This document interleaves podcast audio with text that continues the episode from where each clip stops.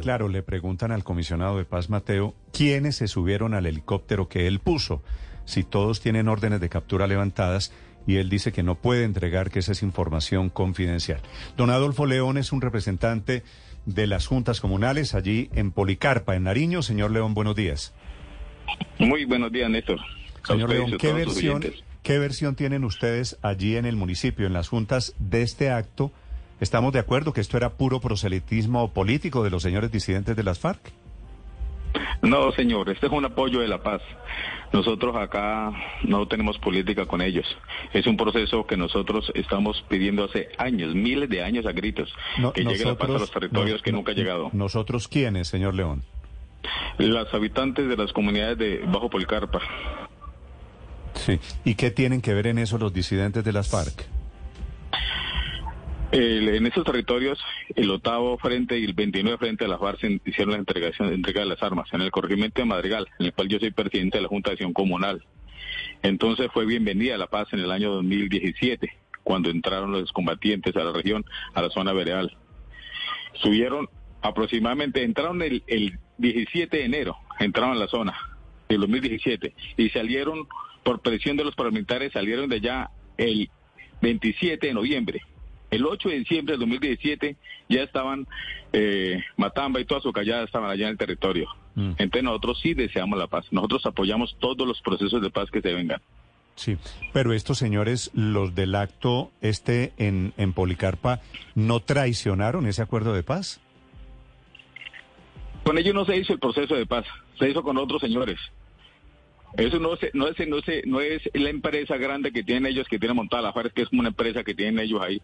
Y parece que eso fue como el plan B que dejaron ellos atrás. Entonces ellos son los que están ahora también sometiéndose al proceso de paz.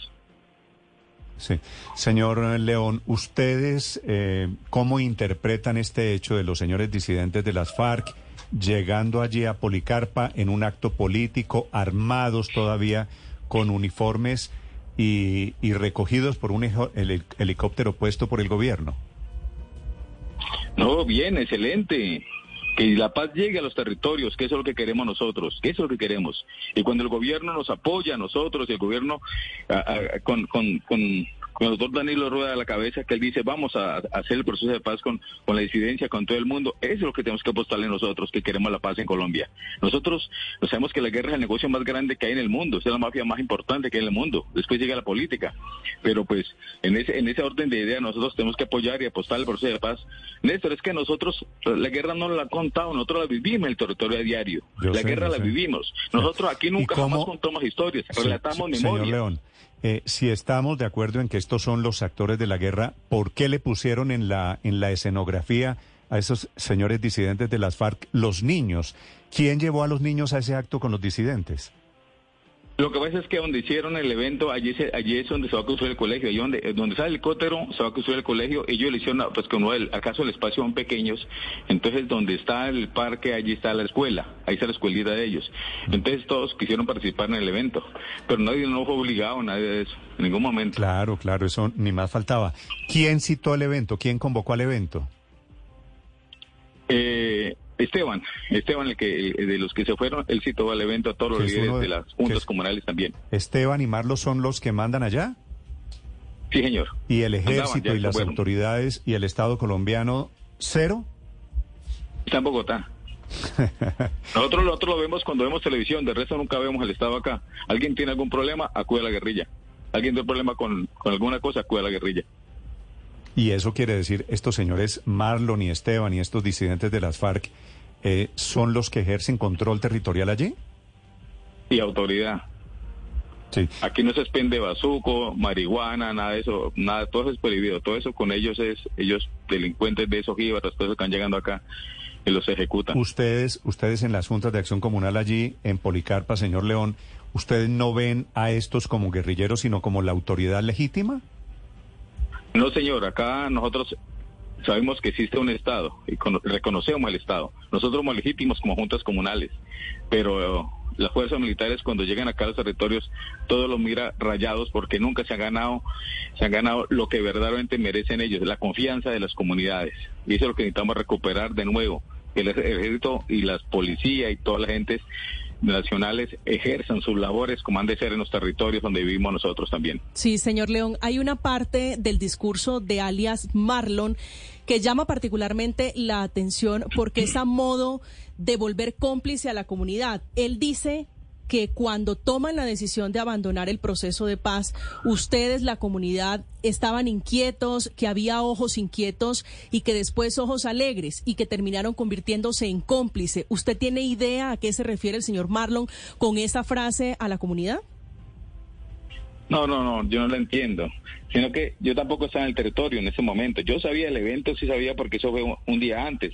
Ese día antes yo salía para Bogotá a la cumbre de juntas de, de comunales que hicimos con el presidente Petro y el ministro del Interior. Yo estaba en Bogotá. Pero sí estuve enterado en el terreno exactamente todo lo que iba sucediendo al instante. Sí, pero la comunidad, interpretando un poco al señor Marlon, le pidió en su momento a alias Marlon, a Esteban, que no se acogieran al proceso de paz. No, en ningún momento, no creo porque pues, usted sabe que nosotros acá no tenemos vocería con ellos de en ningún momento. Mm. Señor León, en el video se ve la falta de presencia de la fuerza pública, no hay militares. ¿Se podría hablar de que ya hay un despeje en el departamento del Cauca en el marco de este proceso de paz total? No, es que no sé, no sé cómo lo ven ustedes, pero ustedes, usted en Bogotá, para que sube un policía en cada esquina. Acá para ver un policía hay que caminar miles de kilómetros para poder llegar a ver otro policía. Acá no, eso no, no, existe. Mm. La fuerza pública no existe acá en los territorios. Y cuando viene, viene a erradicar o vienen a, otras cosas que no son no son como de organizar la gente, ni colaborar con la gente, ni nada de eso. Sí, sí. Señor León, una pregunta final. Tengo la duda de quién era el helicóptero que recogió a estos señores de las FARC. No, yo, yo pensé que iban a llegar helicópteros también de, de las fuerzas militares y que iba a llegar a un Pero era civil, ¿cierto? Era un helicóptero civil, sí, señor. Eso yo no sé quién lo prestaron, se lo prestaron a, la, a, Danilo Rueda. Él tiene recursos ahí, tiene con quién le, quién le empresa, alguna bajada le habrá prestado, porque ellos tienen buena influencia allá. Vale, vale, no, no creo que se lo hayan prestado, pues eso debe costar una plata, pero eso es solo de menos. Eh, ¿Y usted sabe cuántos de los disidentes de las FARC se subieron en el helicóptero? Tres, tres se subieron. ¿Tres? ¿Que eran Marlon? Era Marlon, era Andrés. Andrés y Esteban. Y Esteban. Sí. Ellos tres estuvieron porque pues ellos cuando entraron acá, que, pelearon con los caetanistas eh, en el año en el en el año 2020, ahora que 30 de 30 de, agosto fue cuando entraron ellos y, y, lucharon contra contra los de Matamba, se fueron los de Matamba acá y ya quedaron ellos acá en el territorio. Entonces la, Carlos Patiño y la y ya cogió ese Tumaco y acá se quedó el frente Franco Benavides. No era la columna muy Franco Benavides, ahora se volvió frente. Frente Franco Benavides acá en el territorio, ha crecido. Ellos vienen del Cauca, no son de la región, son del Cauca. ¿Y, se subieron al helicóptero, iban para dónde? No, ahí sí, no, cogieron para allá. Yarí, tal vez, ¿no? De pronto sí, la verdad no sabemos por dónde han cogido, pero sí. ¿Usted, usted sabe, si es cierta la tesis de que va a haber una nueva conferencia guerrillera con este que es el Comando Central de Imordisco en el Yarí? Claro, tiene que haberla, porque yo sé que yo sé que ellos van direccionados por alguien, ¿no? Pues ellos van direccionados por alguien, tienen que reunirse, qué, va a seguir, qué vamos a hacer, qué va a ser el proceso de paz, tienen que a negociar todos los puntos. Claro, por supuesto que tienen que reunirse entre todos. Vale. Están escuchando ustedes una radiografía desde una zona que evidentemente parece tener una mirada diferente sobre el conflicto. Están en medio de la guerra. Señor León, le agradezco que nos eh, acompañe esta mañana aquí en Blue Radio. Néstor, un placer. Chao. como tres veces y siempre estaré atento. Gracias, señor. Muy amable. Felipe, representante de las Juntas de Acción Comunal, sobre el episodio de Policarpa ocurrió en el departamento de Nariño.